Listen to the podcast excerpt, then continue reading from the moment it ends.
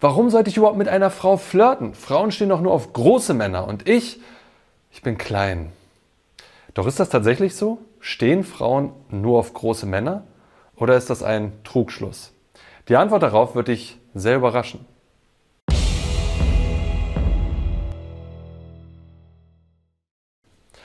Jo Freunde, was geht ab? Martin am Start und heute habe ich die E-Mail von Tim mitgebracht. Tim hat ein großes Problem. Er ist zu klein. 1,60 Meter ist er groß und ganz oft hat er die Erfahrung gesammelt, dass es deswegen nicht bei Frauen, dass er denen überhaupt gar nicht auffällt, dass er da bei denen nicht landen kann, dass er deswegen bei denen aus dem Raster rausfällt. Frauen stehen doch auf große Männer. Übrigens, wenn du die gesamte E-Mail durchlesen willst, unterhalb des Videos kannst du sie finden. Und es stimmt, tatsächlich, Tim. Frauen stehen auf Größe, sei es körperliche Größe, sei es auch die Ausprägung von bestimmten Körpermerkmalen, sei es geistige Größe, sei es Einflussgröße. Frauen stehen insgesamt auf Größe, denn Größe symbolisiert Überlebensfähigkeit, symbolisiert bessere Gene, symbolisiert mehr Einfluss, symbolisiert mehr Macht, mehr Dominanz. Darüber hinaus ist die Körpergröße auch ein sehr leicht zu unterscheidendes Kriterium. Zum Beispiel beim Online-Dating oder beim Speed-Dating ist das sehr wichtig. Je größer die Auswahl wird, das hat man mit wissenschaftlichen Untersuchungen eben erkannt, desto mehr und mehr schränken sich die Auswahlkriterien eben zusammen anhand von Parametern, die man leicht vergleichen kann. Und die Körpergröße ist eines der leichtesten Kriterien. Und so ist es eben bei Großevents von Speed-Dating so, dass irgendwann quasi Frauen vor allem nur noch nach der Körpergröße entscheiden. Verrückt, aber tatsächlich wahr.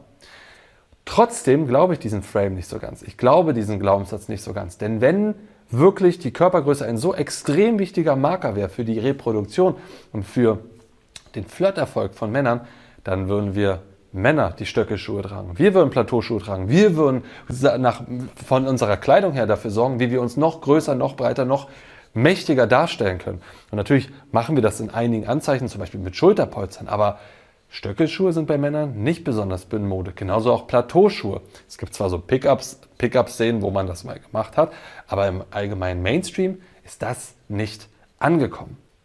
Mein Eindruck ist vor allem, dass wir Männer danach streben, nach größer, weiter, mehr, weil es uns ein Gefühl von Größe eben gibt, weil es Insignien der Männlichkeit sind, Dinge, an denen wir uns aufgeilen, an denen wir uns männlich fühlen, mehr Selbstbewusstsein haben und das wiederum strahlt auf Frauen aus.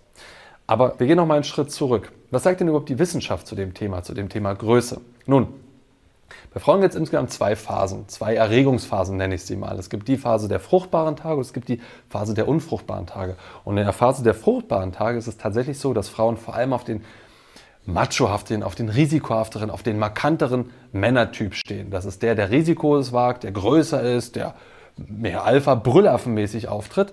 Das ist in den fruchtbaren Tagen ihres Zykluses so. Und in den Tagen der nicht fruchtbaren Zeit, da steht sie eher auf den sicheren Mann. Das ist eben nicht der laute Brüllaffe, sondern das ist der, der sozial harmonischere Mann. Das ist, der, das ist der sichere Mann, der mehr Ressourcen auch mitbringt, der souveräner, der nicht so abenteuerlich auftritt. Okay, aber warum fragen dann Frauen so oft nach der Körpergröße? Nun, auf der einen Seite natürlich, weil es ihnen halt wichtig ist. Wie ich schon gesagt habe, dahinter steckt ja eine biologische Komponente. Es strahlt eben was Besonderes aus.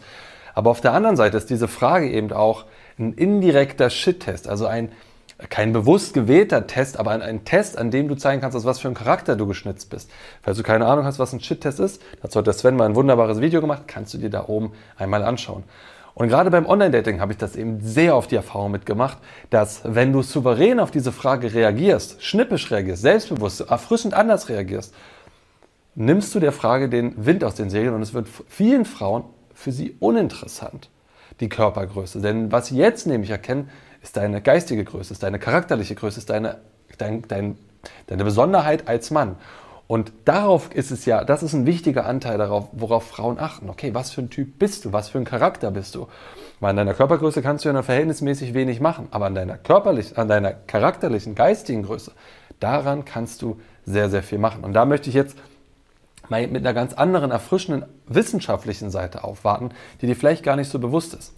Das Interessante ist, dass die meisten Menschen, wenn es um sexuellen Erfolg geht, vor allem um die typischen Überlebensmerkmale denken. Das heißt Körpergröße, tolle Ausstrahlung, selbstbewusstes Auftreten, dicke Oberarme, dicke Brieftasche. Das, was sozusagen evolutionär Überlebensfähigkeit demonstriert. Tatsächlich ist das aber nur ein Faktor von Zweien, die es gibt, die sexuellen Erfolg garantieren. Und auf den zweiten möchte ich jetzt eingehen. Und das ist der, der evolutionär viel wichtiger war und viel erfolgversprechender war. Kurzer Hinweis am Rande, wenn du mehr über dieses Thema wissen willst, dann kann ich dir sehr das Buch Mating Intelligence Unleashed empfehlen. Ja, schreibe ich hier oben hin oder unten in der Profilbeschreibung. Das ist ein englisches Buch, ist teilweise ein bisschen fachlich kompliziert, aber es schlüsselt sehr gut auf, was man eben über unsere Dating-Intelligenz weiß, die in uns drinne stecken. Ja, und jetzt aber zurück zum Thema. Der eine Faktor ist diese Überlebensfähigkeit, ja, Survival of the Fittest, wie man das so schön sagt von Charles Darwin. Das andere ist aber die sexuelle Spezialisierung. Also wie gut bin ich quasi an die Bedürfnisse meiner Partnerin oder der anderen Geschlechtsgruppe spezialisiert und kann mich in einer Art und Weise darstellen, dass bei ihnen dung, dung, dung alle Glocken angehen und sagen, wow, der ist aber toll, mit dem möchte ich ins Bett. Und das hat nichts mit Überlebensfähigkeit zu tun. Der Vogelstrauß ist der klassischste Fall davon. Der mit seinem riesigen Gefieder hinten dran hat fürs Überleben null Bedeutung. Aber aus irgendeinem Grund finden weibliche Strauße das total geil. Finden das unfassbar sexy, weil es heißt, er hat vielleicht viel Ressourcen oder what so fucking ever. Ja, aber tatsächlich, wenn es um Überleben ginge, würde er nicht die Ressourcen in irgendein so, so Federkleid investieren, sondern in etwas anderes, in vielleicht in größere Muskeln, in einen, äh, in, in einen größeren Vorrat an Nahrungsmitteln oder was auch immer. Aber evolutionär hat sich nicht gezeigt, dass das der bessere Strang ist. Und so hat jede Tierart eben, gibt es auf der einen Seite immer diese, und auch bei Menschen ist es genauso, gibt es auf der einen Seite die Entwicklung von, okay, was zeigt Überleben, also wie, ja, wie groß kann ich sein, wie stark kann ich sein und dieses ganze Zeug. Aber auf der anderen Seite gibt es immer die, die sexuelle Repräsentanz, das sexuelle Aufgemünztsein, den sexuellen Erfolg. Und bei uns Menschen ist das Kunst und Kultur. Davon geht man wissenschaftlich tatsächlich sehr stark aus, denn Kunst, Kultur hat eine relativ geringe Bedeutung. Künstlerisches Dasein hat eine relativ geringe Bedeutung über, für Überlebensfitness. Aber es, es regt etwas in uns an. Es wirkt sehr emotional stimulierend und speziell für das andere Geschlecht. Und so ist es auch kein Wunder, dass gerade Künstler mehr Sex haben als Nicht-Künstler. Weil scheinbar das künstlerische Wirken, das, äh, damit geht ja auch eine ganze Menge einher. Sie gehen ja in den eigenen Lebensweg. Sie haben eine eigene Meinung. Sie sind mitunter auch emotional aufregender, weil sie einfach, weil sie eine eigene Meinung haben, weil sie einen eigenen Kurs repräsentieren, weil sie ihren eigenen Weg gehen, weil sie sich künstlerisch mit Dingen auseinandersetzen, sie aus anderen Blickwinkeln betrachten, sie eine Repräsentation finden, sich auszudrücken. Und das ist attraktiv, das ist interessant. Weil worum geht es vor allem beim Flirten? Es geht darum, gute Gefühle zu haben. Es geht darum, Spaß zu haben. Frauen, wie wir Menschen allgemein, entscheiden uns, mit jemandem ins Bett zu steigen, weil wir gute Gefühle haben. Wir Männer gehen da vor allem visuell vor, so, boah, die sieht halt geil aus, tolle Körperform, ja, und je nachdem, was du für ein Mann bist, vielleicht auch toller Geruch und hast du nochmal andere Akzente. Bei Frauen, einfach weil die ganze Biologie bei Frauen noch mal ein Stück weit eine andere ist, die ganze Mating-Psychologie nochmal eine ganz andere ist. Also die Dating-Psychologie gucken nach anderen Gesichtspunkten. Die gucken danach, was ist das für ein Charakter? Und was, was für Gefühle habe ich bei dem? Ist das ein schwerer Charakter, ist das ein depressiver Charakter, ist das ein trauriger Charakter, ist das ein, ein langweiliger, ein flacher Charakter oder ist das ein aufregender Charakter, ist das ein emotionaler Charakter, ist das ein intensiver Charakter, ist das ein selbstbewusster Charakter? Und diese Dinge gleichen eben körperliche Größe aus. Natürlich gibt es Frauen, denen ist Körpergröße extrem wichtig, extrem wichtig. Ja, und die sagen, okay, wenn der Typ nicht so und so groß ist, geht da nichts. Die gibt's.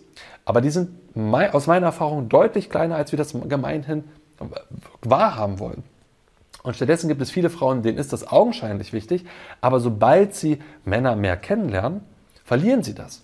Ja, da habe ich wirklich, da habe ich verrückte Geschichten dazu erlebt, was für Frauen wirklich für, für, Erfahrungen mit Männern gesammelt haben. Aber du brauchst gar nicht so weit, du kannst dich auch einfach nur in der, in der Welt von, vom Glamour umschauen. Ja, also gibt es Berühmtheiten, die nicht groß waren und trotzdem einen wahnsinnig großen Erfolg bei Frauen haben. Die gibt's. Tom Cruise ist 1,75 Meter, ich glaube 75 ist der groß. Ähm, Woody Allen ist 1,65 oder 1,63 groß. Und da brauchst du einfach nur mal Männer mit dieser und dieser Körpergröße bei Google eingeben und da werden dir schon eine ganze Reihe an Berühmtheiten dargestellt und die dann eben klein sind und die trotzdem wahnsinnig erfolgreich waren. Ja, gerade Woody Allen hat einen ganz verrückten, eine ganz verrückte Flirt-Vergangenheit mit sehr, sehr vielen Frauen. Und der ist weder schön, noch ist der besonders groß.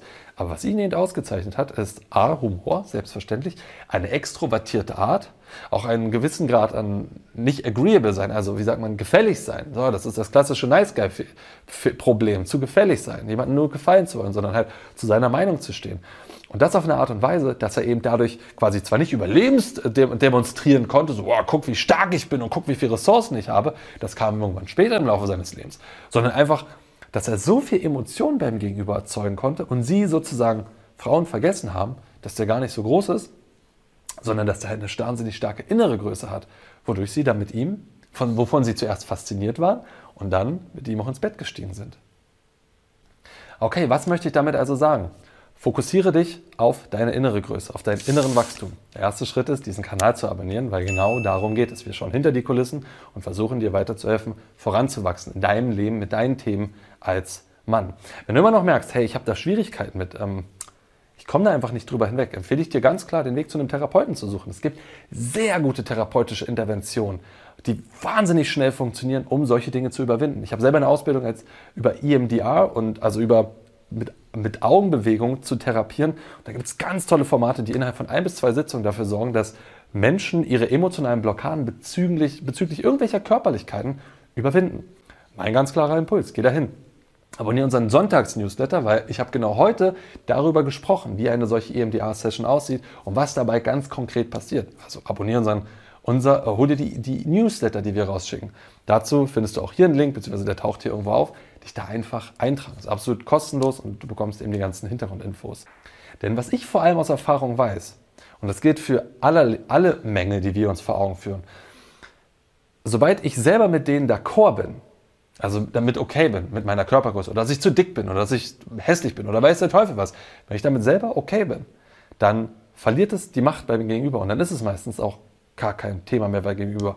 Weil in meinen Augen sind das ganz oft eben unbewusst ausgelöste Shit-Tests, auf die du reagierst. Und weil du darauf reagierst, emotional reagierst, verunsichernd reagierst, verlierst du die Attraktivität. Ja, und der Sven hat sechs weitere Situationen genannt, wo Frauen sozusagen uns auf diese Art und Weise ganz indirekt testen und wie du darauf reagieren kannst, wie du darauf reagieren solltest. Das kannst du dir hier oben in dem Video anschauen.